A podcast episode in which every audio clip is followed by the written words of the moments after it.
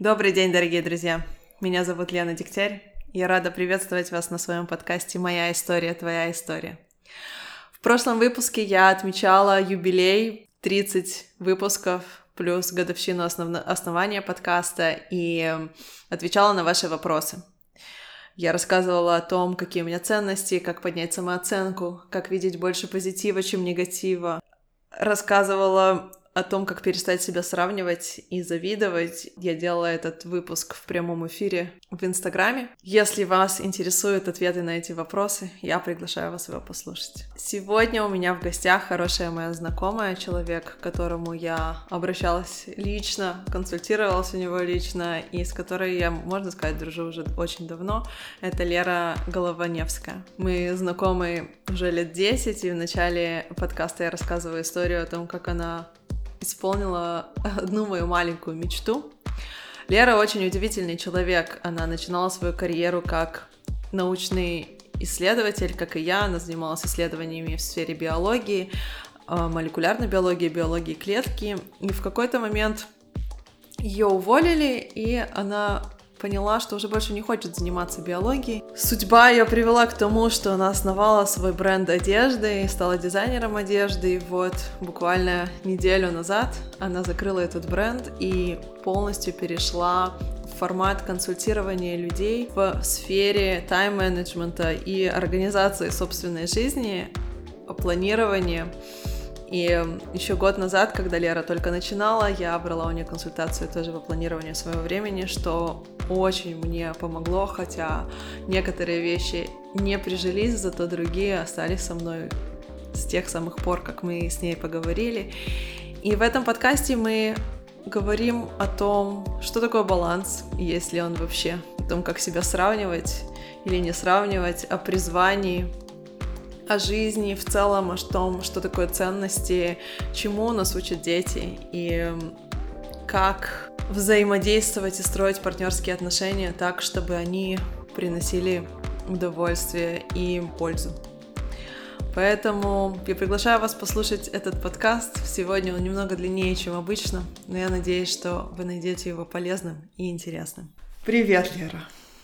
Привет. Я очень рада, что у нас получилось э, с тобой сегодня созвониться. Мы с тобой знакомы, на самом деле, уже очень-очень давно. И ты на самом человек, деле человек, который исполнил мою мечту. Я даже думаю, ты об этом, наверное, не знаешь. Но я всегда мечтала быть э, моделью. У меня никогда не было никаких особых к этому данных, да, и никогда, ну, и жизнь моя не складывалась в этом направлении. Ну, сколько это было лет 10 тому назад? Да, я думаю, что это было как раз 10 лет. Да, ты пригласила... нет, я думаю, меньше Меньше думаю, думаешь? Лет, ну, я уже лет 7 8. живу в Берлине, так что я всегда думаю, что это, ну, может, да, 9, 8-9. А ты пригласила меня быть моделью для твоей коллекции одежды, что действительно я чувствовала, что I'm living the dream, то есть наконец-то мои мечты сбываются, и а, мне было очень приятно. И сейчас я знаю о том, что ты перестала заниматься одеждой и решила, что ты пойдешь в фриланс, и ты будешь консультантом по планированию. А до этого в твоей биографии мне просто очень важно поделиться со слушателями, какая у тебя богатая биография. Ты вообще занималась тоже, как и я, научными исследованиями в сфере биохимии, биологии клетки, а потом была дизайнером одежды, а теперь консультант по планированию как это перетекает в твоей жизни из одного в другого? Как это происходит? На самом деле я меняла направление своей деятельности три раза. Хотя вот буквально на днях я читала статью о том, что миллениалы, люди, которые родились э, после 2000 года, э, в среднем э, по прогнозам будут менять сферу деятельности 10 раз. Wow. Поэтому по сравнению с ними я, я, в общем, нормально, я пока что три раза. Я не сразу ушла из научных исследований в дизайн одежды, я, э, когда я решила завязать с наукой, на самом деле этому предшествовало такое событие, я работала э, в Тель-Авивском университете, я занималась исследованиями, и, эм, и меня уволили. Это, наверное, был первый раз, когда меня уволили. В общем, наверное, правильно сделали, хотя причина была отсутствие бюджета, но я на самом деле уже в то время очень, эм, скажем, я работала не очень хорошо, потому что я понимала, что у меня это ну, совершенно никак не... То есть мне чего-то очень сильно не хватает хотя я любила биологию, любила исследования. И когда меня уволили, я решила не возвращаться. Я на самом деле понятия не имела, что я умею делать, кроме как Э, быть научным сотрудником, и еще я умела преподавать детям. Я вела авторские кружки в Институте Вайсмана для детей, но это я тоже больше не хотела делать. То есть я практически ушла в никуда. Я не знала, что я умею. И одежда началась только через 4 года после этого. То есть оно как бы все немножко связано, но эти работы я находила, в общем, совершенно случайно по наводкам моих друзей. В общем, я как-то искала, чем я буду заниматься. И эм, и первая моя серьезная работа, там была работа в э, сфере контент-менеджмента. Э, я работала на э, новостном сайте, и потом на женском портале я писала на сайтах и переводила. Это, в общем, была моя первая работа после того, как я ушла из науки. А тебе свойственен вообще комплекс самозванца? Вот перейти из науки в контент-менеджмент, потом в одежду, это такие разные сферы. То есть ты абсолютно спокойно переходила из одной сферы в другую? Мне свойственен синдром самозванца. Я даже в последнее время пишу об этом в Фейсбуке. Я нашла такой образ девочки, которая приходит ко мне и рассказывает мне, что я никто. Это такая жесткая девочка. Я сама для себя придумываю с ее участием истории, даже несколько из них записала на личной странице в Фейсбуке. Вот, но как раз почему-то вот тогда я помню, что когда я начала работать контент-менеджером, у меня было, скажем, меньше вот этого синдрома, чем когда я начала заниматься одеждой и когда я начала заниматься планированием. Но, пожалуй, вот сейчас, э, наверное, этот синдром проявляется наиболее сильно. Вот именно сейчас, не раньше. А почему ты думаешь, что сейчас э, он проявился наиболее сильно относительно? Потому что сейчас как будто бы твоя деятельность, она базируется, как я ее вижу, да, а, на очень богатом опыте. У тебя был свой бизнес много-много лет, он требовал планирования, он требовал какой-то организации, и сейчас все навыки, которые ты извлекла оттуда, ты переносишь э, в сферу консультаций, да, мне очень напоминает это в какой-то мере, как я стала в какой-то мере лайф-коучем, да, у меня было очень много какого-то жизненного опыта, который я решила, что его нужно трансформировать тоже в, в консультационную деятельность.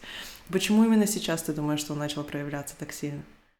Я бы сказала, что продавать что-то, что ты делаешь, это, на мой взгляд, намного легче, чем продавать что для меня, во всяком случае, чем продавать что-то, что вот основано на каких-то моих внутренних э, талантах, способностях и опыте. Вот, потому что когда у меня есть платье, у меня есть платье, и люди оценивают его.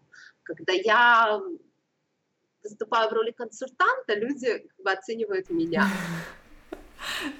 Да, действительно, я никогда об этом так не думала, но в этом есть э, очень большая доля правды. То есть, когда ты там продаешь тексты, даже это все равно уже где-то далеко от тебя, а консультационные услуги это все-таки, да, это ты. Либо у тебя получилось, либо у тебя не получилось. Не получилось, да, и тогда я, в общем, то есть если мое платье не подошло, то это платье, да, а если, допустим, у меня в конце, то есть человек не получил результаты, я провалилась как консультант, то это я провалилась, а не, а не какой-то там продукт. И я думаю, что из-за этого мой синдром самозванца вот сейчас цветет таким пушным цветом, можно сказать, и я стараюсь ну, как-то с ним договариваться. А вот это единственная вещь, которую тебе сейчас приходится преодолевать. Э, мой вопрос на самом деле заключается в том, какие навыки, вот тебе кажется, ты провесла, про, пронесла через все свои профессии, а какие тебе приходилось приобретать с каждой новой сменой деятельности? Моя деятельность это такой вот синтез из действительно из того, что я эм, когда-либо делала или научилась делать. И в этом плане, пожалуй, эм, я в основном приобретаю знания. То есть, когда я начала, когда я решила, что я буду серьезно заниматься одеждой, мне не хватало знаний по технологии шитья. Я пошла в колледж Шанкар, взяла несколько курсов по технологии шитья. Ну, я, в общем-то, узнала, как э, это происходит. Дело в том, что сейчас э, ситуация э, такая, что действительно я очень много использую свой опыт. Вот. При этом основная сложность – это именно э, вытащить из себя вот этот вот мой аутентичный подход, который превратит меня, я не очень люблю это слово, но можно сказать, не в еще одного консультанта, а в консультанта, у которого есть своя позиция, есть свои методы, э, есть свое видение, как эм, работать с людьми и как приводить их к результату. И этот вот процесс вытаскивания из себя всего этого, это, это очень, на самом деле, сложный процесс, потому что это, это не знание, это не skills, это вот что-то, что живет внутри, и нужно это вытащить, осознать, оформить во что-то э, другое. А тебе кто-то помогает? Вот ты обращаешься, может быть, к другим коучам, к другим специалистам, которые помогают тебе сформировать твое видение, либо ты видишь в этом, я должна сама разобраться, и долбишь, вот пока ты не почувствуешь, что ты наконец-то достала вот эту свою аутентичность. Я несколько раз за этот год обращалась к коучам, причем это было впервые в моей жизни, до этого я никогда не была у коуча. Я взяла несколько консультаций у американского коуча и специалиста по личному бренду Ольги Райнхольд. И, и оба раза это было связано с тем, что я, эм, что я зависала, что у меня, что вот э, я понимала, что я по каким-то внутренним причинам у меня не получается действовать. Эм, например, в, в ноябре прошлого года я вдруг поняла, что я вообще не могу э, рассказывать о том, что я делаю, я не могу писать об этом, и я ну, тем более рекламировать себя. У меня был какой-то вот такой вот самосаботаж очень серьезный, и при этом я, да, хотела работать. Такой конфликт. Очень хорошо тебя понимаю. Я почти никогда не хочу консультировать, все там, я вообще дизайнер, и что я здесь делаю? Нет, я хотела. И при этом я просыпалась утром, и я думала, я сейчас напишу план постов, я не знаю, там, ну, в общем, сделаю какую-то работу, которая направлена на продвижение именно консультаций и как бы ноль действий. Вообще мне это совершенно не свойственно. Я, в общем-то, такой деятельный человек. Вот. И я взяла консультацию, эм, и она мне очень помогла. Причем интересно, что эм, она, в частности, работает с инструментами дизайна человека, к которым я отношусь, ну, скажем, с, больш, с, большим, с большой долей скептицизма. То есть, но при этом она, это не, понятно, что это не только это, но вот она использовала как раз дизайн человека, чтобы показать мне, и вот именно она показала мне, что на самом деле мои сложности, они вот лежат именно в области того, что я продаю эм, какие-то свои эм, таланты, в общем, что я продаю себя, и что мне с этим очень сложно. И она мне также показала, что, что мне, ну, что мне, в принципе, по дизайну человека свойственно вот именно помогать людям. То есть это как бы нормальная такая часть твоего движения. вперед. И, и второй раз был очень-очень серьезный э, затык, когда я поняла, что проанализировав э, работу с клиентами, э, которая у меня была, я поняла, что это была не очень, на самом деле, такая приятная новость, что у меня есть где-то всего 50% успеха. То есть я спросила моих клиентов, которые у меня были на консультации, э, через несколько месяцев получилось ли у них применить, действительно изменить свою систему планирования и вообще вот применить на деле то, те рекомендации, которые я им давала. И оказалось, что далеко не у всех. Вот. Но я не знаю, на самом деле до сих пор не знаю, не проверяла, сколько процентов э, клиентов у консультантов или коучей действительно приходят к хорошим результатам, я правда не знаю. Для меня 50% было очевидно мало. Я поняла, что с этим нужно что-то делать. И логичным э, решением этого было сопровождать людей после консультации. Тем более, что вот в обратной связи, которую я просила, даже те мои клиенты, которые эм, пришли к результатам, отметили, что им не хватало вот именно моей поддержки после консультации. И мне нужно было что-то с этим делать, и сопровождение было логичным решением. И тут со мной как бы опять случится откат, я бы сказала. Вот, потому что мне стало страшно. Понимаешь, одно дело, я человека, человеку дала консультацию, написала рекомендации, даже самые подробные, и он сам пошел выполнять, дальше ответственность на нем. А если я сопровождаю человека, то я как минимум делю с ним ответственность. Это было очень страшно. Вот, и тогда я снова обратилась за помощью к той же Ольге Райнхольд. Я пошла учиться к ней на программу. Это такой онлайн-курс трансформационный, который тоже помог мне понять, что я могу это делать, я буду делать это хорошо, и я на самом деле хочу это делать. Это очень интересный путь трансформации. Эм, я, кстати, хотела сказать, что я же к тебе обращалась год назад, где-то это было. Да, практически в самом начале. Я начала предлагать консультации в начале июля. Да, вот мне кажется, что я либо в июле, либо в конце июля, либо в начале августа мы с тобой созванивались, и тогда мне эта консультация очень помогла, и я могу тебе сейчас дать обратную связь, что есть две вещи, которые действительно до сих пор остались со мной из всего того, что мы тогда обсудили. То есть эм, действительно был какой-то переворот в сознании. То есть одна из вещей, которые ты мне сказала, и тогда очень у меня откликнулось, что э, очень увлеченные люди не любят планировать, потому что они понимают, что тогда им придется выбирать.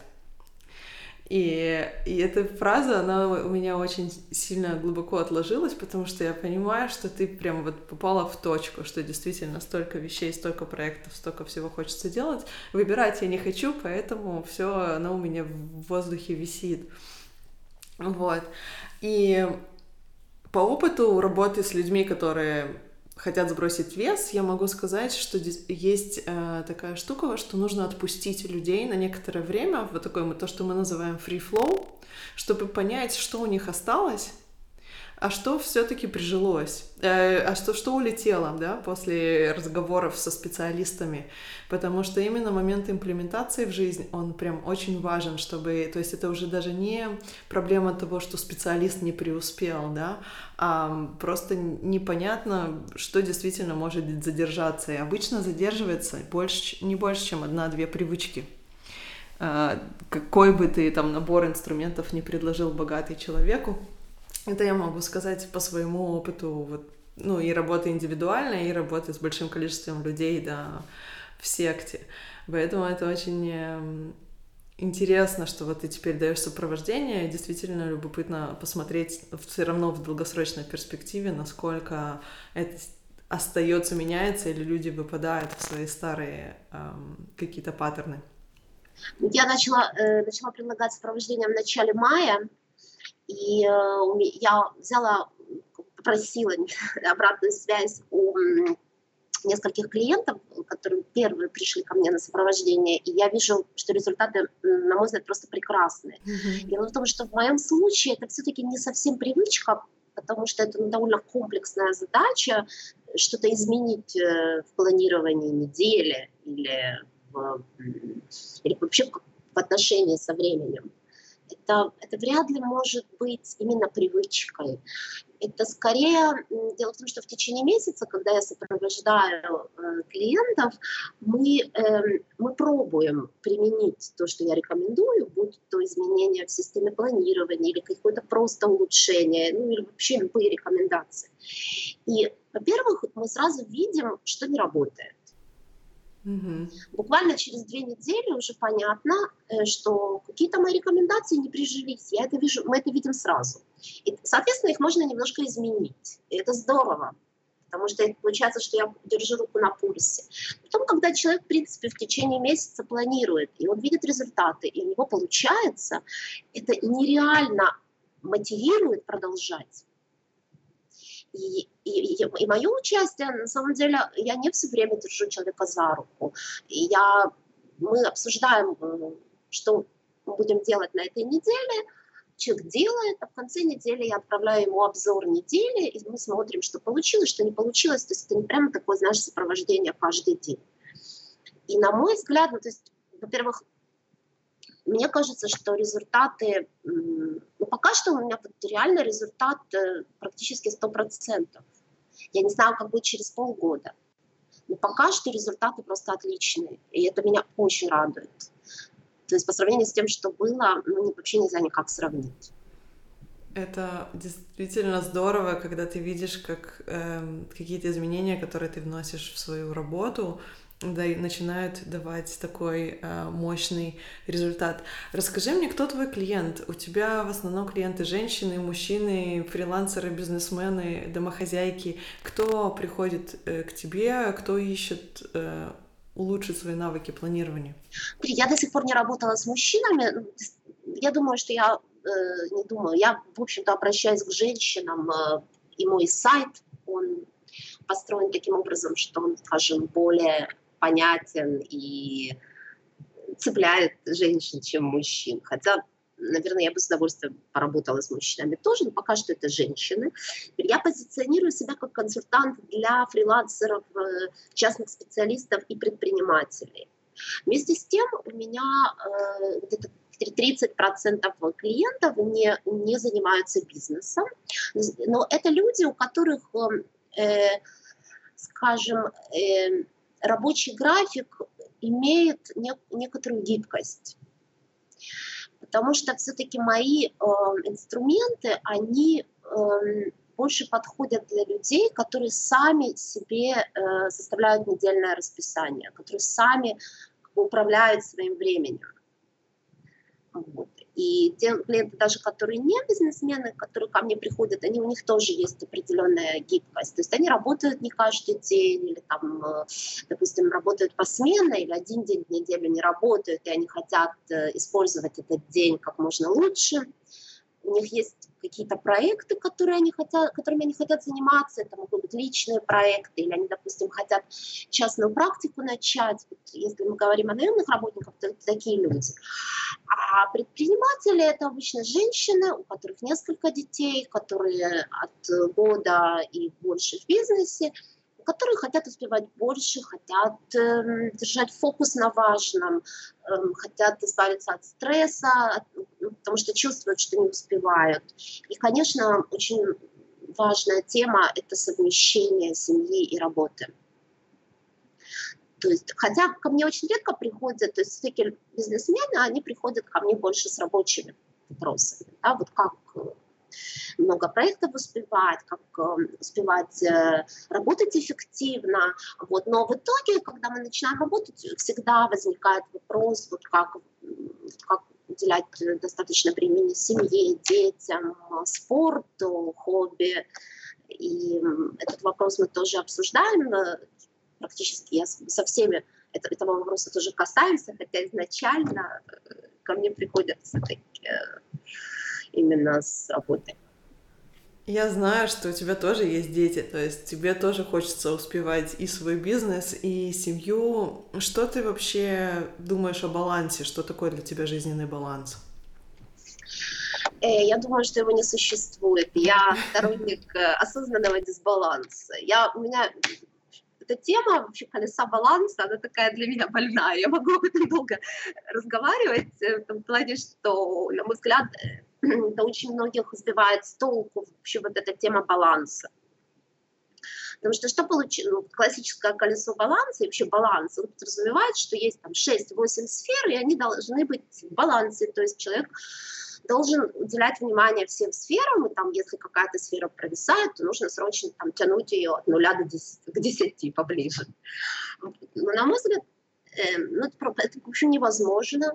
Э, невозможно вот, чтобы все сферы были одинаково, э, одинаково скажем, Высоко, высоко стояли, типа ну прокачаны да, были, вот, я бы э, сказала. Одинаково любимые, скажем, да, в жизни.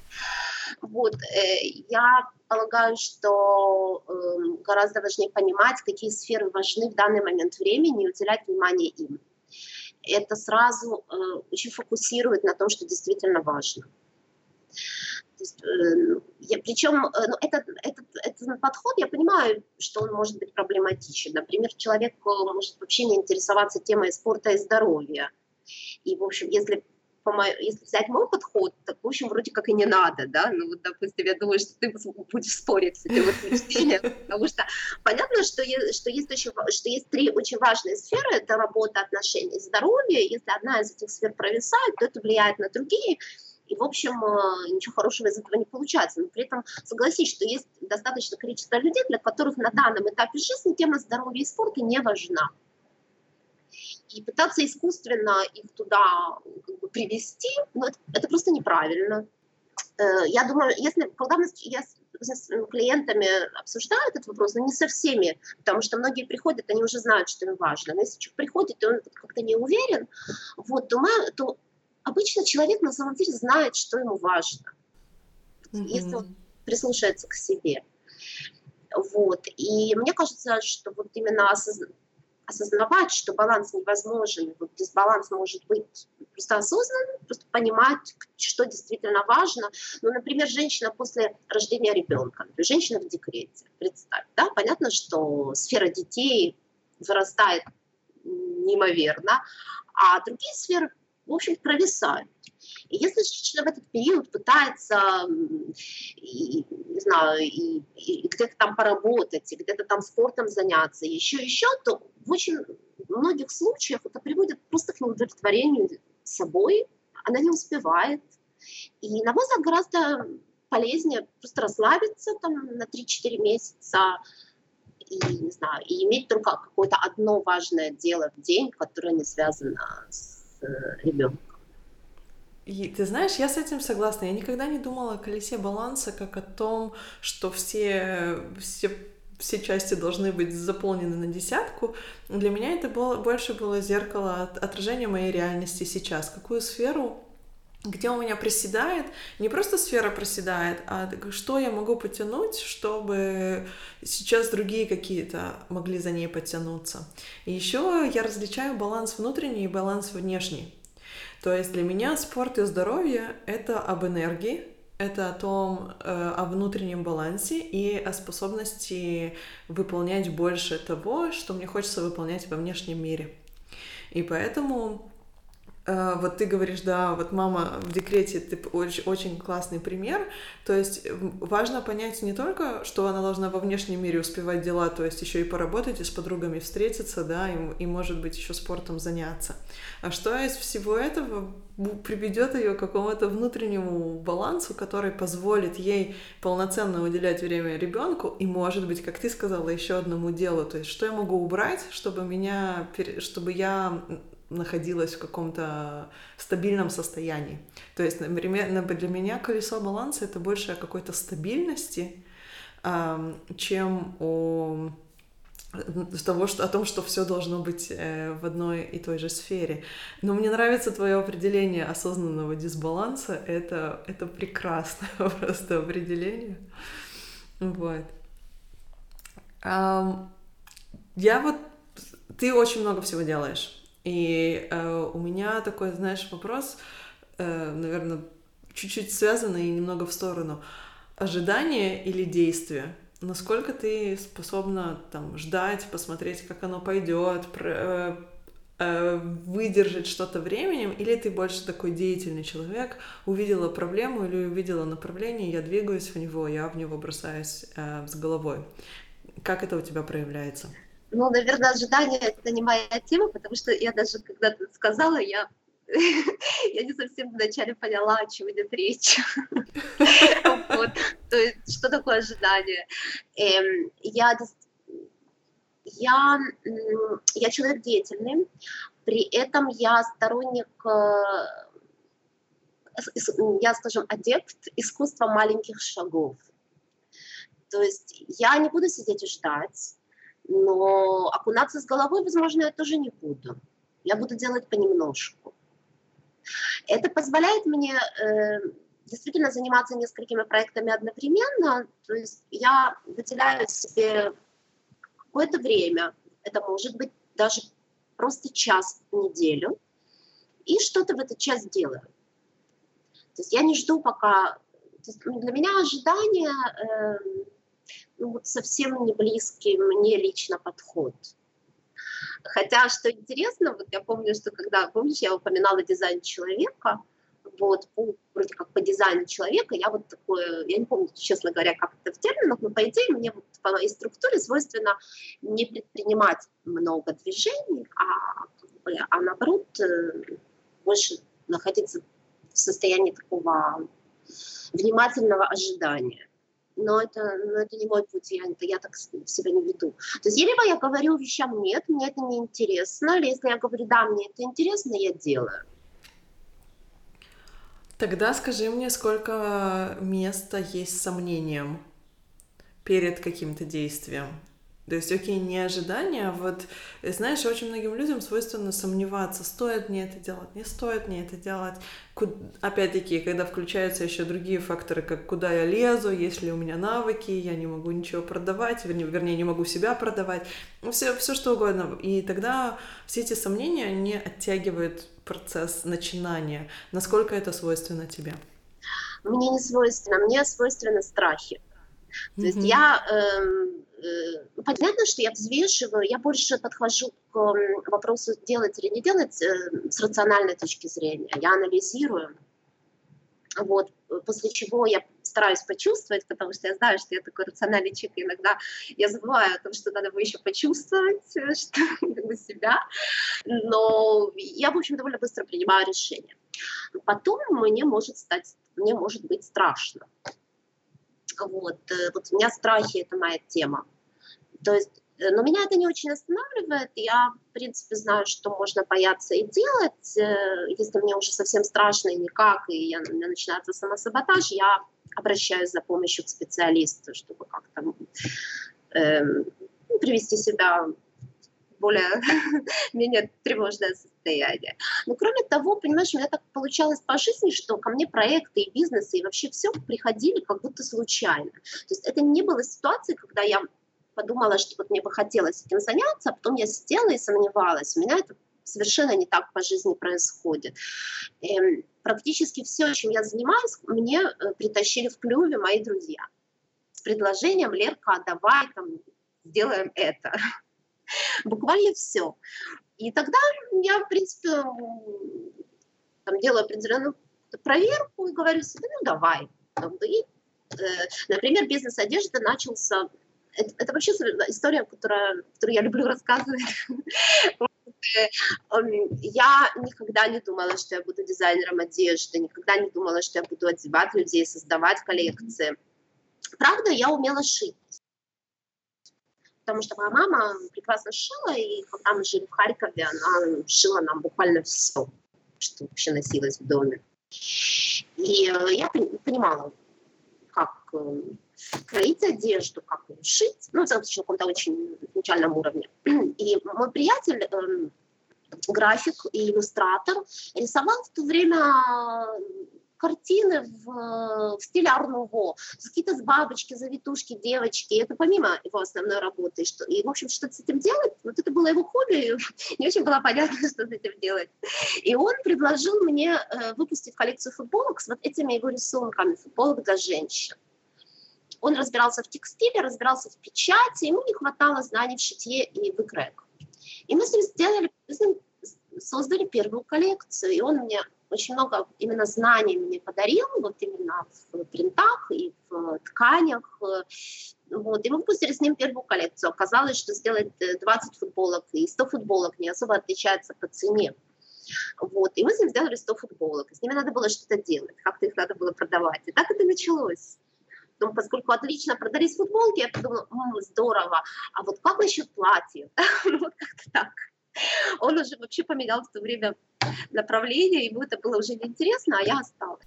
А, вот ты говоришь, что тебе друзья приносят в клювике идеи, и ты потом берешь и самостоятельно их воплощаешь, или какое-то время ты вместе с ними работаешь, ты вообще предпочитаешь работать самостоятельно или в тандеме с кем-то, как это у тебя происходит? Э, какое-то время я работаю вместе с э, тем человеком, который мне, мне принес в партнерстве. Теперь у меня есть э, опыт очень длинного партнерства и нескольких очень длинных партнерских отношений, долгих. Вот. И есть вот опыт, вот как с моим приятелем-дизайнером, с которым мы сделали одну коллекцию, и все, и дальше я продолжила сама. Э, я работала в, в сотрудничестве с дизайнером э, Юлей Кернер в течение в общем, всех 11 лет пока я занималась одеждой. Мы с ней не были партнеры, у нас не было с ней одной фирмы, то есть у каждой из нас была своя фирма, но мы объединялись для продвижения и продаж. То есть мы все 11 лет вместе продавали одежду, у нас были вместе э, онлайн-магазины и домашние распродажи, и у нас с ней вместе страничка бизнес, бизнес-страница в Фейсбуке. То есть мы всю эту часть э, делали вместе в течение 11 лет. Вот. Э, Наташа Йофи еще мой, моя подруга, единомышленница, с которой мы вместе сделали массу проектов, и вот сейчас собираемся э, записать онлайн-курс вместе. Мы постоянно работаем вместе с какими-то перерывами. То есть она выходит из проекта, или я выхожу из проекта, но, мы, но нам через несколько месяцев становится, не знаю, как-то друг без друга грустно, и мы придумываем что-то новое. В чем ты видишь преимущество работы, совместной работы, когда ты работаешь в партнерстве с кем-то? Во-первых, э, у каждого, у каждой из нас э, партнерство, оно на самом деле работает э, и действительно имеет ценность, когда, эм, когда эм, два человека вместе могут дать миру или людям больше, чем каждый по отдельности. Я вот считаю, что только в этом случае, в принципе, то есть это не, не, не для не для поддержки там, меня, да, или, или нет для того, чтобы партнер делал что-то, что я не люблю, а вот именно вот это вот вместе эм, мы можем больше, чем каждый из нас по отдельности. Вот, то есть вот этот момент он для меня очень важен. Э, э, мои партнеры, они меня дополняют. То есть у меня есть сильные стороны, у них есть сильные стороны и умения, и мы вместе можем просто гораздо больше, чем я одна. Возможно, э, возможно, мои такие вот масса сложностей, вот правда, которые внутренних именно каких-то сложностей, которые связаны с развитием консультации, также связаны с тем, что я это первый бизнес-проект, который я, в котором я одна, у меня нет партнера. Вот. И, конечно, ну, плюс, конечно же, ответственность перед другим человеком, когда когда я должна сделать что-то к определенному сроку, потому что мы договорились, то мне гораздо проще себя дисциплинировать на и сделать. Да, я это очень хорошо понимаю, потому что мне тоже всегда казалось, что вот работать в партнерстве э, для меня преимущество во многом относительно частично эм, дисциплины и плюс, потому что действительно есть какая-то синергия, которая позволяет, как ты очень здорово подметила, дать миру что-то большее, чем э, каждый из нас по отдельности. И вот сейчас работая больше самостоятельно, удаленно, уже уже несколько лет, то есть э, понимаешь, насколько нужна внутренняя дисциплина для того, чтобы делать. И вот страсти делать, наверное, у меня в избытке, да, то есть тут вопроса нет, но именно и все сделать к сроку или делать последовательным. Тут э, часто бывает загвоздка. И вот в свете того, что ты сказала о том, что можно дать э, миру больше, если видишь ли ты для себя разницу между работой, призванием, делом, то есть какие-то определения своей деятельности ты для себя делаешь? Ты знаешь, я никогда, я никогда не была человеком, который находился в поиске своего призвания. Буквально э, никогда. Я, э, я, я считала, что вот есть люди, которые, у которых призвание есть. Они рождаются для того, чтобы что-то вот действительно принести миру, людям. И вот э, есть такие люди, а есть люди, которые просто живут, работают, хорошо работают, растят детей, находятся в гармонии сами с собой, но у них нет призвания. И я, правда, э, ну, вот, наверное, сейчас вот это такое, такое, такое убеждение, оно пошатнулось, потому что когда я начала консультировать по планированию, я по ощущениям вот я поняла, что я настолько нахожусь на своем месте, я настолько чувствую вот именно не такой восторг, а вот такое вот очень глубокое удовлетворение от того, что я делаю, что это вот, вот наверное, вот, когда люди говорят о призвании и говорят вот об этом, и для меня это явилось полной неожиданностью. То есть сейчас я вполне могу сказать, что вот планирование — это мое призвание. Знаешь еще, что интересно? Я, в принципе, эм, э, никогда вот э, не думала, что у меня не было ощущения, что тем, чем я занимаюсь, я буду заниматься всю жизнь. То есть, э, на самом деле, мое решение эм, закрыть марку одежды, оно было чем-то связано с тем, что я посмотрела вперед, и я вот как-то не очень себя видела через 10 лет вот в этой сфере деятельности. Вот спроси меня, если меня спросишь сейчас, вот, а что с планированием, я могу тебе сказать, но, в случае, на сегодняшний день я в этом вот уверена, что в той или иной мере, в, той или иной, в том или ином виде это на всю жизнь. Я mm-hmm. нашла что-то, что настолько является синтезом и объединением всего Э, что я умею, всего, во что я верю. Как бы вообще моего, в общем, архетипа такого вот по жизни. Я там, считаю, что человек рожден, чтобы... Ну, что человек — это единственное существо в мире, который способен сражаться с хаосом. Потому что других таких существ на Земле нет. Поэтому а, ну, для меня хаос — это однозначно как бы такое, в общем-то, скажем, такая вот э, ну, такая часть мироздания, которую хорошо бы держать под контролем. И человек это может делать. И, э, и мне кажется, что поэтому э, я вот, э, считаю очень важно помогать людям действительно вот жить в, как, в какой-то мере порядке, ну, насколько каждому человеку это свойственно и подходит. То есть нет там все порядки, все там полная структура и никакого хаоса. Но вот какая-то часть человека, мне кажется, стремится к порядку. Это как бы такая очень базовая потребность, и, и мне хочется в этом помогать. То есть, ну, даже ты видишь, наверное, как я об этом говорю, наверное, да.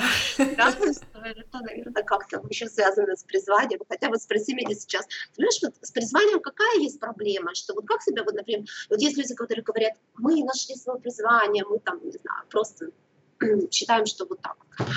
А вот как себя чувствует человек, который еще его не нашел, или который вообще не уверен, что он его когда-то найдет? То есть получается, что это как вот есть каста людей с призванием, и есть все остальные. Вот мне это еще очень мешает. Да? Мне это тоже тех, очень мешает. У тех, у которых нет призвания, бегом идите коучем и ищите его, потому что как же так, вы же живете как растение. Да? Вот как-то так. Э, ну, я лично... Вот я, я не очень думаю, что это ну, как бы, э, вот, вот это мне очень мешает этой теме.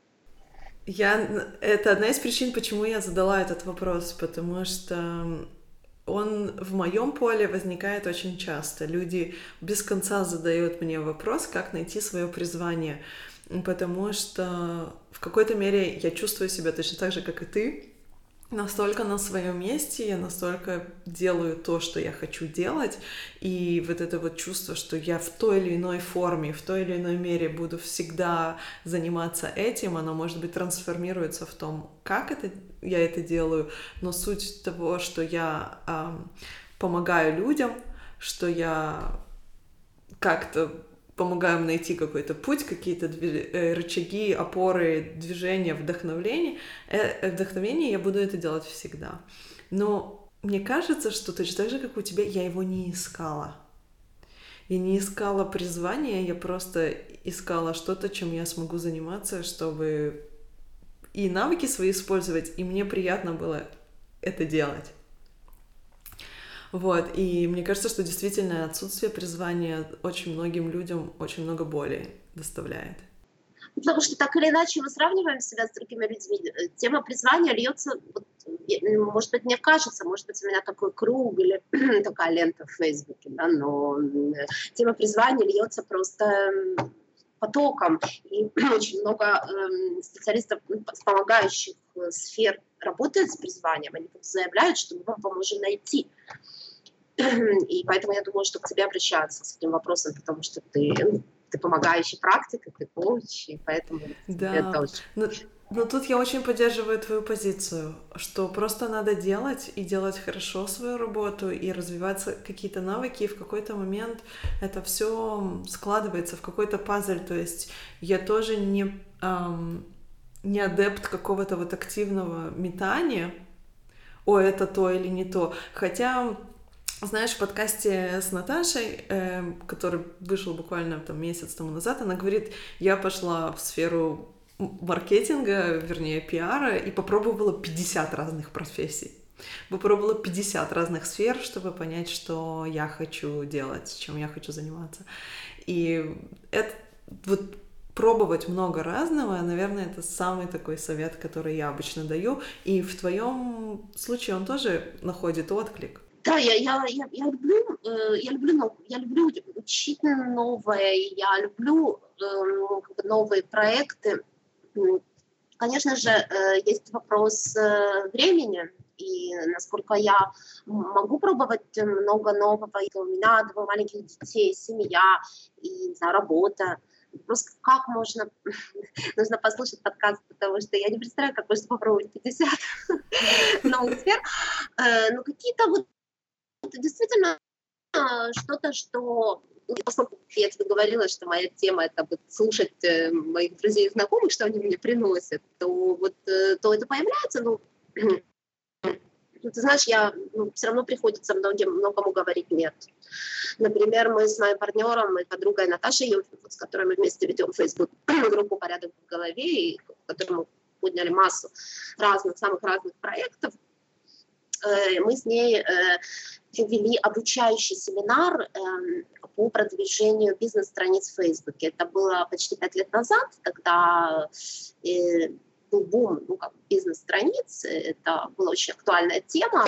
У меня был большой опыт э, есть в контент-менеджменте, я э, разбиралась в Фейсбуке, Наташа тоже с опытом копирайтинга и работы в Фейсбуке, и мы создали курс. И мы преподавали эту тему в течение года. Мы провели 8 семинаров, и у нас были прекрасные отзывы, и, и в общем, все было замечательно, но я тогда забеременела, и мне было тяжело. И я понимала, что у меня родится еще один ребенок, и я не смогу заниматься двумя бизнесами, и одеждой, и э, Фейсбуком. И, я, и мне пришлось уйти, я до сих пор немного жалею. То есть Наташа осталась, на сегодняшний день она ментор по продвижению в Фейсбуке, у нее совершенно, она разработала авторскую методику, прекрасно работает с клиентами, вот, но, а я как бы покинула э, этот проект. То есть мне пришлось сказать ему нет. Хотя вот сейчас курс, который мы собираемся записать, это вот синтез наших, наших навыков и умений, то есть это будет это будет курс, в котором будет часть Фейсбука, и моя часть будет о том, как планировать работу в Фейсбуке. Это, То есть мы объединяем... Мне кажется, это будет очень полезно. Мы объединили как бы вот наши знания и все, и чтобы создать совместный продукт уже вот каждый ну, в своей области. Но в то время, ты знаешь, это было очень больно, потому что вот, действительно мы, мы, мы замечательно работали вместе, был спрос, и как бы, я, я обожаю преподавать, это было живое обучение, живые семинары, то есть все, как я люблю, но было понятно, что надо, что надо убрать. А ты вообще склонна сожалеть? То есть сожаление это такое, насколько это сопровождает тебя в жизни? Нет, э, нет, не сопровождает. И поэтому я кажется, было жалко. Ну, но я, я не очень, понимаешь, я не очень живу в прошлом, я скорее живу в настоящем и немножко в будущем. То есть для меня оно прошлое было, было круто, было классно, но это было, мне, я как бы, как будто не, мне не очень интересно, как. То есть я не возвращаюсь в мыслях к тому, что что, что не получилось, ну и также, что получилось. То есть, нет, к сожалению, редко бывает. А это так всегда было, или ты это пришлось тебе как-то научиться больше погружаться в здесь и сейчас? Или это какая-то вот часть твоего характера. Это часть характера, я никогда этому не училась. Я помню даже, что когда мы приехали в Израиль, и очень, я приехала в Израиль в 17 лет, сразу после школы, я оставила там друзей, у меня были очень близкие друзья там, и, ну, если ты помнишь, в то время не было интернета, и вообще границы были закрыты, и, в общем-то, мы переписывались э, письмами бумажными, да, которые, шли, которые шли по несколько месяцев, вот, и я помню, что очень многие мои знакомые в то время, которых, которыми я познакомилась уже в Израиле, у них была очень мощная ностальгия и, ну, и тоска по тому, что они оставили там. И я помню, что я даже сама, ну, как бы я никому об этом не рассказывала, но для себя я отметила, что вот у меня этого нету. Ну вот было, было, было круто, как бы было здорово, но вот сейчас вот другая жизнь. И да, ну, это какая-то, видимо, часть моего характера, правда, никак не связана с э, приобретенными навыками. Да, это интересно, вот как наша жизнь строится, насколько характер наш влияет и насколько действительно навыки, которые мы приобретаем. Можно я тебе еще в той же струе еще один вопрос задам про сравнение? Потому что ты тоже упомянула о том, что ну, мы же все сравниваем себя и э, в контексте призвания, но в целом, насколько ты склонна сравнивать себя с тем, что, как преуспевают там, не знаю, твои коллеги или даже просто люди вокруг тебя, и как это на тебя действует? И, э, ну, на мой взгляд, это вообще не может не действовать в эпоху социальных сетей, ну, то есть, если, если я услышу, что кто-то говорит, нет, я вообще, не, вообще абсолютно безразлична, я не поверю, если честно, да, вот, ну, мне кажется, что так не бывает. Вот, но эм, э, я очень люблю фразу, я не помню, где я прочла, не сравнивай себя ни с кем, и тебя ни с кем не сравнят. Вот, я стараюсь, очень стараюсь э, осознавать те моменты, когда это происходит, и возвращать себя к себе. Потому что, ну, я думаю, что сравнивать можно только с, ну, вот с тем, как, что ты делал вчера, ну, то есть сам, сравнивать как бы, даже не сравнивать, а видеть, что я развиваюсь, да, это важно. Если, допустим, я вижу, что я застряла, это грустно, да, то есть у меня такой диалог самой с собой вести полезно. Вот, с другими людьми, ну, Смотрите, у каждого своя ситуация.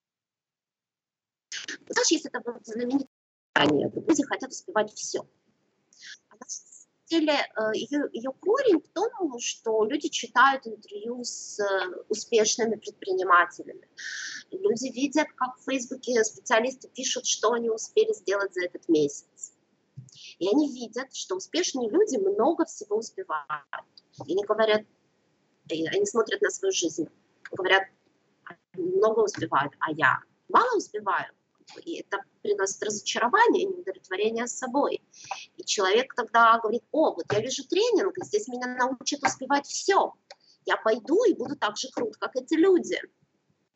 Ведь на вот, вот этом вот теме успевать все, ну, которую я, скажем мягко, не люблю, а в общем, если честно, ненавижу, да, то есть на нем на этом построен вообще вся Эм, вся индустрия вот, тренингом тайм-менеджмента, она построена вот на, этом, на этой теме, что вот э, люди, это вот на боли, что человек мало успевает в своей жизни по сравнению с другими людьми. И, и, эм, а ведь, в общем-то, у каждого человека своя ситуация. Мама с тремя детьми-погодками вряд ли успеет столько же, сколько мужчина, бизнесмен без семьи. Еще там, не знаю, значительным капиталом в миллион долларов. Но вот этот момент, он упускается, вот именно потому что сравнение – это очень эмоциональная такая штука, да, ты, не, ты как бы рациональные подробности, они уходят из, из внимания. Да?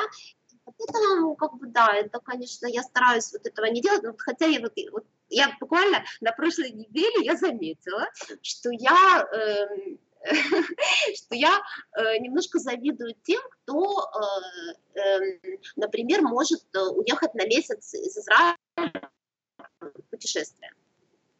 Почему вообще эта мысль меня посетила? Потому что, понятное дело, что сейчас летом в Фейсбуке очень много фотографий из путешествий. А мы в этом году не едем в путешествие. Мы решили, что мы хотим с, друзьями, с детьми остаться в Израиле и показать им Израиль, что на самом деле тоже очень крутая идея поехать с ними в Хайфу, в пустыню. Ну, они же, в общем-то, практически ничего в Израиле еще не видели. У меня детям 4 года и 6,5 э, лет. Вот, но вот глядя на эти фотографии, я себя сравниваю. Ну, там человек в Таиланде отдыхает месяц, а я тут жарко в Тель-Авиве. От жары как бы возможно, там тоже жарко. Ну, не суть, ты понимаешь, как это работает. И я себя, я осознав этот момент, отследив его, я ну, как бы привела себя в чувство. Как бы я вспомнила, что решили мы, как это у нас, и, ну, в общем, как-то вот я стараюсь как-то вот с этим вот так вот э, общаться, с, со сравнением. Ну да. Тут еще вопрос всегда успеха, вот ты говоришь, тайм-менеджмент и бизнес весь этот строится на том, что ты должен все успевать, чтобы преуспеть. А успех — это такая штука индивидуальная. То есть, что для меня успех, для тебя вообще что-то, что тебе абсолютно не важно. И, и так далее и тому подобное. Одна из причин, почему я решила создавать вообще этот подкаст, это потому что Тим Феррис, он интервьюирует очень успешных людей, людей, которые там топ, топ в своих сферах. А я решила интервьюировать простых девушек, которые не стремятся стать владельцами самых больших корпораций, не продают мультимиллионы, там, не знаю что. Просто у меня нету таких амбиций. Мне туда не надо, я туда не хочу. И мне интересно узнать, вот чем живет человек, который находится со мной в одной параллели. Потому что ориентироваться на них я действительно каждый раз чувствую, вот они столько всего сделали, а я... И мне нужно вернуться к себе и сказать, по-моему, я вообще этого не хочу, то есть у меня другие амбиции. Ну да, есть такая тема, конечно.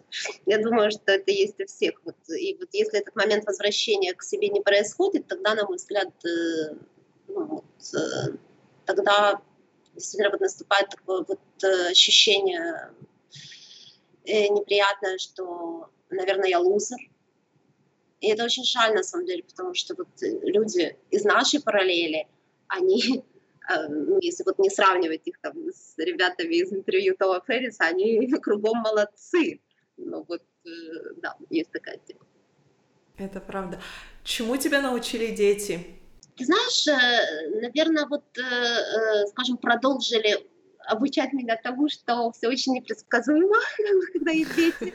Я же вообще такой человек-план. Мои друзья называют меня человек-план. Это, на самом деле, не просто так. Я вот, ну, моя, моя структура внутренняя, она подразумевает, что у меня есть какой-то сценарий работающий. Если его нет, то я как бы ну, недостаточно уверенно себя чувствую, стараюсь его построить, да. Вот. И ну, с детьми это просто вообще никак э, невозможно в полной мере, э, потому что у детей, дети — это буквально с самого крошечного возраста, это, ну, это люди со своим настроением, со своим характером, со своим взглядом на то, как мы будем проводить время, и как мама должна проводить время. И я уже не говорю там о о болезнях и чудовищ по ночам, когда мама там целую ночь бегает с ребеночком, гоняет чудовище, а потом утром, не знаю, консультация, например, или не знаю что, или, не знаю, надо выкройки делать. Вот, э, вот, вот, вот а спокойно к этому относиться с юмором, вот дети меня научили. Но на самом деле, вот, э, тут, я когда-то была контроль-фриком, ну, безусловно, это было, и на самом деле, еще до того, как они родились, э, в моей жизни было несколько лет, э, в течение которых я научилась э, этим контроль-фриком не быть. Это было связано с тем, что у нас не получалось иметь детей, у нас не было никакого диагноза ни у меня, ни у мужа. Мы по всем статьям были здоровыми людьми, и есть, я надеюсь. Но дети у нас не получались. Вот представь ситуацию, да, это это проблема по той причине, что ну, вообще непонятно, что с этим делать, когда нет, когда непонятно, в чем проблема, то непонятно, как ее решать. Вот. И вот этот вот э, период э, времени, он очень серьезно повлиял на меня. То есть он изменил меня очень сильно. И я перестала пытаться контролировать как бы все. Вот. Потому что я поняла, что есть вещи, которые, ну вот, э, так вот получается, невозможно ничего с этим сделать. Ну, в итоге, понятное дело, ну, мы получили направление на эко, на искусственное оплодотворение. У нас получились дети. Но вот этот вот период, пока мы пока мы вот так вот висели с этой темой, он был очень тяжелый для меня, для той меня, которая желала все контролировать. Вот. Поэтому, когда дети родились, у меня уже было с этим сильно полегче, и, э, ну, и, в общем-то, еще со временем это стало совсем, э, в общем-то, такой частью меня, что я совершенно спокойно отношусь к тому, что мои планы, планы летят чертовой матери, потому что вот, ну, в общем потому что я мама. Вот. Еще, ты знаешь, я обожаю, ну, я, я всегда любила играть с детьми, я же, в общем, преподавала детям в течение пяти лет, и очень, была такая моя любимая работа. Вот. Я люблю тусоваться с детьми, меня это расслабляет, меня это помещает в какую-то другую реальность, где я могу быть тоже ребенком. Я вот как раз из тех мам, которые искренне любят играть с детьми и всякими глупостями заниматься. И мы с моим сыном, у нас с моим сыном сейчас есть новое развлечение. Мне муж зачем-то, не знаю, не знаю, как это вообще случилось, почему это пришло в голову, какой-то праздник подарил мне э, раскраску для взрослых. Знаешь, такое очень сложное, с мандалы, да, да. массой маленьких деталей. Он почему-то, не знаю, решил, что меня это может порадовать. Э, и, э, и мы с моим сыном вместе, вот просто сидим вместе, берем страничку и вместе карандашами закрашиваем вот эти маленькие, как бы, вот эти вот крошечные детальки. В итоге там через несколько дней там у нас получается такая вот картинка раскрашенная. Ну вот с точки зрения других людей, ну вообще, ну просто реально как бы, трата времени зря. То есть это даже не творчество, понимаешь? Это просто ну, как бы, вот так вот. Но при этом то, что мы делаем это вместе, мы там вместе там говорим друг другу, дай мне красный, дай мне зеленый, вот не знаю, решаем, какого цвета будет хобот у, у слона, это, во-первых, вот как-то вот очень нас медитативно сближает, как вот именно медитативно, это какой-то вот такой вот процесс. Ну вот э, я вот, вот за это я очень, э, на самом деле, люблю быть мамой, вот за такие вот моменты, когда я только окунаюсь в совершенно другую реальность, совершенно вообще другое что-то. Эм, вот, очень мне это, это, я не знаю, учусь ли этому, наверное, учусь чем-то тоже, бывает у меня тоже всякие мысли о чем-то важном, рабочем, не знаю, но вот э, я учусь э, освобождать пространство для детей, то есть с 4 до 8 вечера я не работаю, я очень редко что-либо проверяю в это время. Вот я могу зайти, ответить на комментарии в Фейсбуке, когда дети смотрят мультик, но у нас мало мультиков, всего там 20 минут, и поэтому, ну вот в остальное время я стараюсь действительно именно освободить голову для того, чтобы быть с детьми, вот быть вот с ними по-настоящему. То есть твое здесь и сейчас, о котором ты говорила раньше, что ты почти, практически не живешь в прошлом, оно действительно трансформируется в качественное время, которое ты уделяешь всему тому, чему ты запланировала. Ну, всему это, конечно, сильное преувеличение. Тому, что запланировала, да. Я стараюсь, и у меня часто получается. Ну, бывает, что не получается. Я на самом деле делаю массу, знаешь, вот это вот на самом деле тема, которая меня тоже вначале очень волновала еще год назад, когда я только начала, а должно ли быть у меня все идеально? Вот я вот консультант по планированию, да, а ведь я местами страшно лажаю. Насколько э, вообще это ну, Позволительно, да? да? Насколько у меня вообще должно быть все идеально, чтобы я с полной уверенностью могла прийти к клиенту и сказать, э, ну, понимаешь, о чем идет речь, то есть там, э, то есть, когда я была дизайнером, я абсолютно не считала, что я должна одеваться в дизайнерскую одежду и везде выглядеть стильно. Ну, я, в принципе, так вроде нормально одеваюсь, да, но я как-то не особо парилась на эту тему. а вот с планированием сразу, оп, типа, я должна быть э, как бы идеальным так, человеком для этого. Вот. Но на самом деле, я, понятное дело, что у меня тоже бывает всякое. Я, например, э, я вот недавний пример, буквально последнего, буквально на прошлой неделе, я учу своих клиентов, что задачу, уже записываете задачу, записывайте ее конкретно, то есть с глаголом. Вот что надо сделать, чтобы было понятно, точно утром мне нужно было задумываться, что это вообще было. Я утром открываю свой ежедневник и вижу там слово «стол».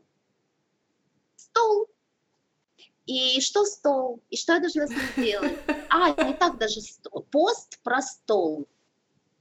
И я не знаю, что это за стол, я не знаю, о чем я имела в виду, что я напишу пост. Я вообще ничего не знаю, как бы, понимаешь, такая очень базовая вещь, которую я очень клиента, вот, вот я вот оказалось, что я так вот ложанулась. И я вспомнила о том, что это за стол только днем, когда уже абсолютно не было времени писать никакой пост. То есть вот реально задача ушла. Просто из-за того, что я не записала как нужно.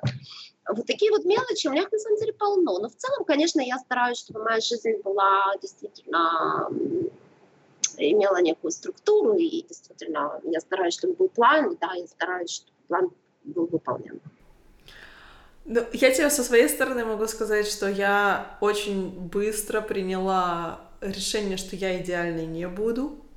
То есть мне не интересно быть идеальной, мне именно интересно находиться в каком-то дисбалансе или наоборот балансе, когда у меня есть и то, что у меня не получается и получается, они в, не в равной мере, но они присутствуют, у них есть равное право, по крайней мере, присутствовать в моей жизни.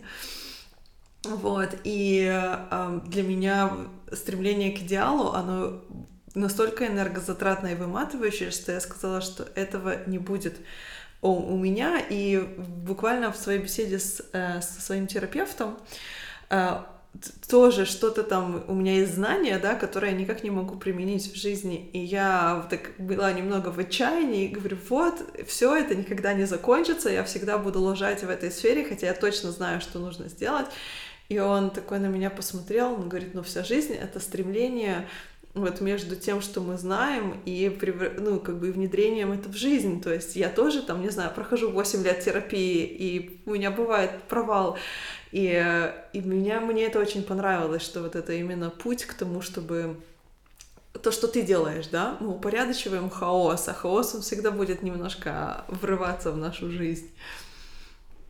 Я хотела на самом деле задать тебе последний вопрос, потому что мы с тобой уже очень долго и интересно разговариваем, который я задаю почти всем своим гостям. Uh, что такое для тебя счастье? Ой. Эм, счастье. Эм, знаешь, я думаю, что это вот э, такое вот э, ощущение, вот, э, которое, которое можно описать как остановить мгновение. То есть, причем у меня оно может быть в каких-то вот абсолютных мелочах. Но когда у меня в течение дня вот, э, есть несколько таких моментов, я чувствую себя счастливой в конце дня. И а если это какой-то период, когда таких мгновений, которых хочется остановить много, то я чувствую себя счастливой. Вот. Я, ну, причем это могут быть какие-то мелочи. Я могу вечером, э, мой муж обычно идет спать раньше, потому что он жаворонок, а я нет. И я прихожу в спальню и ложусь рядом с ним, и обнимаю, обнимаю его, и говорю себе, остановись мгновение. Знаешь, вот, вот чтобы вот, вот, вот, знаешь, в этом есть какая-то такая тема, что вот, ну, понятно, что жизнь идет вперед, и невозможно остановить мгновение. Но вот э, понятно, что там дети растут, и мы меняемся. Но вот, вот, вот, вот на секунду хочется остановить мгновение и почувствовать вот именно, вот, что вот оно, вот как это будет, вот, что как было бы здорово, если бы вот так было всегда. Вот. Это, это потрясающе, потому что это, знаешь, напоминает мне притчу, которую я очень люблю и вспоминать, и рассказывать о том, что человек приходит к Богу и говорит, э, сделай так, чтобы я был счастливым. Всю, ну, я хочу быть всегда счастливым. И Бог ему дает отрывной календарь и говорит, э, вот в тот день, когда ты почувствуешь счастье, ты просто не отрывай, это, ну, как бы это день из календаря, и будешь всегда счастливым. И вот он весь год отрывает, и в конце там уже последний день остается, и Бог ему говорит, неужели ты ни разу не был счастлив? Он говорит, я был много раз счастлив, но мне казалось, что самое большое счастье впереди. Отлично, отлично, Вот, и ты как будто бы вот прям живешь из этого, то есть ты каждый раз чувствуешь, какое мгновение я готова остановиться. Это, это здорово. Я, я это запомню. Ну, вот, на самом же деле, вот, вот э, это, на мой взгляд, вообще одна из самых таких вот фраз классических, которая из Фауста, которая всегда меня, меня вообще это произведение очень мне близко во многом, и вот тот факт, что он он вообще был не готов это сказать на самом деле совсем. Э, потому что всегда были какие-то еще вещи, которые хочется попробовать. Вот, но вот у меня на самом деле, у меня на самом деле, я не, у меня как бы нет такого вот, что я думаю, что завтра я буду там э, еще, еще счастливее. Ты знаешь, с тех пор, как у меня, как родилась Эрика, э, моя ну, девочка, моя вторая, мой второй ребенок, дочка, я очень-очень часто чувствую себя счастливой, просто вот как никогда раньше. И вот именно здесь и сейчас. Вот. И я не очень думала как-то на самом деле о том, как будет дальше. Мне вот, mm. мне вот очень, правда, ведь это же на самом деле у меня не было так всегда. То есть я прекрасно знаю, что это вообще ну, само собой разумеется, что я себя так чувствую по жизни. И это настолько ценно, что вот это здесь и сейчас здесь, что, мне даже не хочется думать о том, что будет дальше. Вот, именно, именно, на, именно, на, именно на жизненном уровне. Не, я не говорю там про всякое карьера, бизнес-развитие, именно по жизни. Здорово. Лера, спасибо тебе большое, что ты нашла время со мной поговорить и рассказать столько интересного планирования и вообще о твоей жизни, о твоем пути.